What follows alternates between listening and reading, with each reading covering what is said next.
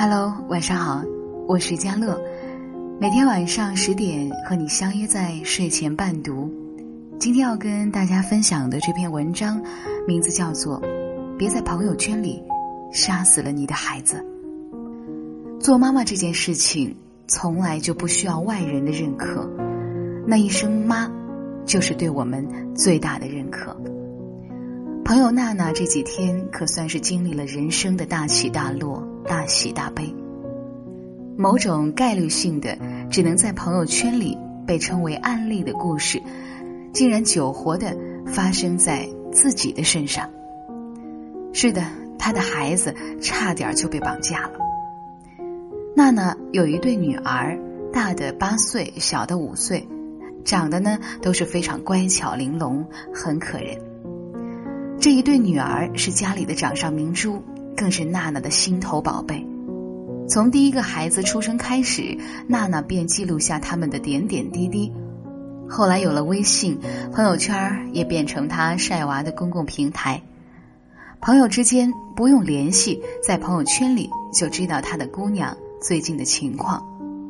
她和两个女儿去了趟泰国，她去参加大女儿的家长会，她组织了小女儿的生日会。以及孩子们的兴趣班、孩子们的成绩单等等等等，甚至连孩子们的姓名、班级、学校、兴趣爱好、特长这些口味啊，都赫然在列。有一个周末，娜娜照例带着孩子们去了商场购物，自然是一边各种精品店逛着，一边在朋友圈里秀出嘟嘴卖萌的漂亮照片。逛完精品店之后呢，三个人找了一家特色小吃准备吃饭。这个时候来了一个电话，对方急迫的让他下楼挪车。娜娜离开前再三交代姐姐照顾好妹妹，在妈妈回来之前千万不要离开。正如我们平时常见的套路，娜娜前脚刚走，后脚就进来了一个中年妇女，自来熟的和两个女孩套了近乎。然后呢，喊孩子的名字，称自己是他妈妈的初中同学，刚刚在楼下碰见，上来接他们去游乐场玩。为了博得信任呢，还报出了孩子的生日、学校以及兴趣爱好、最近的行程等等这样的细节信息，其中自然呢都是无数的套路。最后两个孩子欢欢喜喜的竟然跟他走了。发现孩子丢了以后的娜娜如疯了一般。在商场里痛哭，几乎眩晕过去。最后，在商场管理人员的帮助下报警，然后查看监控，封锁道路。最后呢，有惊无险，两个孩子在废弃的工厂被找回。但这段被掳走的经历，给两个孩子造成的阴影，估计一生也都难忘。案件的侦破也没有太多的悬疑。这就是一个分工细致的团体案件。他们从娜娜晒的照片中一眼就看中了她的宝马五系座驾，由此判断出这样的经济条件不错的一个家庭。于是呢，长久的潜伏在他的朋友圈里，从他晒娃的照片中获取了大量的信息，再根据朋友圈的定位对他们进行了跟踪。犯罪分子已经蓄谋已久，这才是之前的惊魂一幕。娜娜在给我们讲述这件事的时候呀，还处于一种受伤的、比较激动的状态，几度要失控大哭。然后呢，就如祥林嫂一般絮絮叨叨：“我只是想分享孩子的照片，怎么就被坏人给盯上了？我真的是很没用，差点害死了自己的孩子。”心理学上有一个规律叫做墨菲定律，意思就是，如果事情有变坏的可能，不管这种可能性有多小。它总是会发生。晒娃有风险，这事儿啊，纵使警方发过再多的提醒，我们自己也知道风险的存在，但仍然呢，会觉得这种倒霉事儿不会在我身上，却一意孤行的继续晒。可是，你真的忍心在你的朋友圈里亲手杀死你的孩子吗？有人会说，这不是因为那些妈妈没有给孩子做好安全教育。我们家娃娃从小被我教导的很好，这样的事情不会发生，哈哈，真的是很可笑。你是有多高估自己的孩子的应变能力？就有多低估那些专业犯罪人员的智商。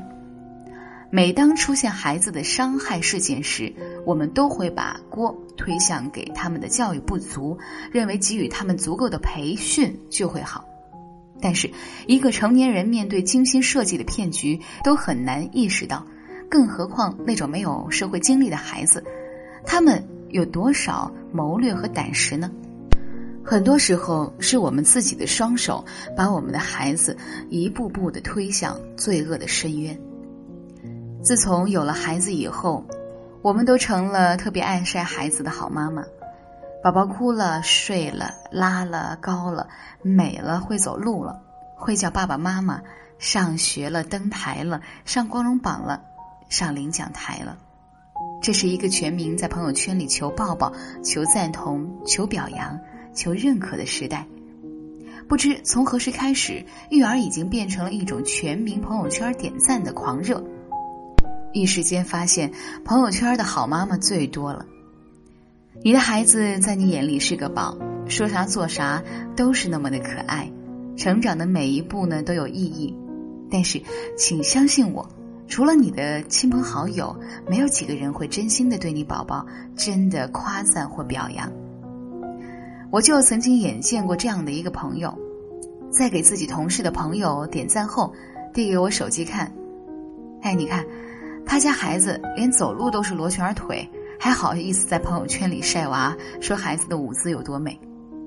从那儿起啊，我就默默的从朋友圈里撤下了我们家孩子的照片，让孩子置身于这种风口浪尖之中，他们会无意中成为了成年人世界权当中的牺牲者，无疑是妈妈的失职。一个妈妈拍下孩子堆乐高的背影，放到朋友圈里描述陪伴。是最长情的告白，无论多忙，只为好好陪你。这条朋友圈获得了四十九个赞和十四条回复，他觉得自己真的是好妈妈。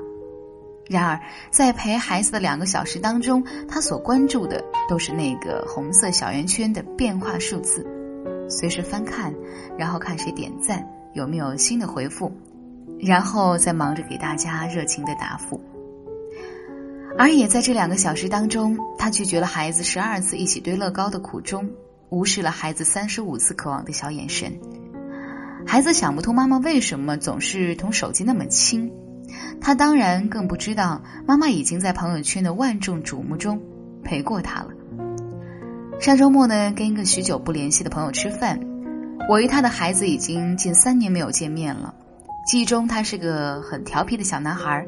现在已经成为了彬彬有礼的小绅士，尚在上小学五年级的小朋友，已经在进门的时候为我扶门，点菜的时候呢，充分照顾我的口味，会贴心的为我推荐八分熟的牛排，还会对上菜的服务员说谢谢。在我聊天的过程当中，他会很适意的表达自己的看法，诗词歌赋信手拈来，对时事也有自己的独到见解，很让我刮目相看。在与朋友聊天的时候，才知道这个孩子呀，获得全国作文的第一名，全国跆拳道的金奖，还有一口的流利英语。在过去的几年里，他的足迹踏遍了中国以及七个海外国家。听他娓娓道来说自己旅游的一些趣闻和见闻，活脱脱的就像一个行走的地理书。我惊异于他的优秀，更惊异于这些年从来不知道他如此的优秀。他自己很少更新朋友圈，更是几乎从来没有看过他朋友圈里放孩子的有关信息。面对我的疑惑，朋友说：“这没什么好稀奇的，我只是觉得这是我生活的自己，他们的认可与不认可与我无关，我们的陪伴从来就不在朋友圈里。朋友圈大抵呢都是一些鱼龙混杂的地方。”各种学习班或者点头之交的朋友，外卖小哥，楼下烧烤老板，没见过的亲戚也都挤在了朋友圈里。每一个人呢，都有自己完全不同的世界，令你放声高歌的事情，也许只会让别人嗤之以鼻。朋友圈里的认同，大抵上都只是收到别人的点赞时候，生出一丝这个世界上还有人关注我的慰藉。可是人类社会呢？本身就是由各种真实的关系构筑而成，我们身处其中，累并享受。我们与孩子之间的这场母子相伴，有一粥一饭的烟火气息，也有一花一世界的精神交流。我们用我们的陪伴，目送着他们渐行渐远的身影。做妈妈这件事情，从来就不需要外人的认可，那一声“妈”，就是对我们最大的认可。这篇文章分享到这儿了。作为一个一岁孩子的妈妈，我深有感触。一个孩子的成长，需要的是最温情的陪伴和呵护。朋友圈里的晒娃，当然也是一件好事儿，是一种记录。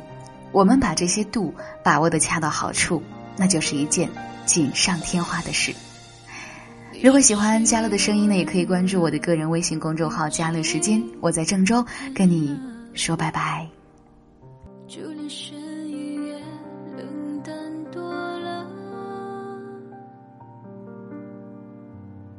当喜欢已不再习惯，当时间已变得孤单，而我的心中还牵绊。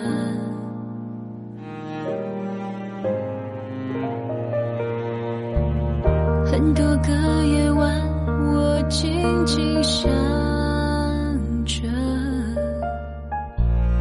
想象着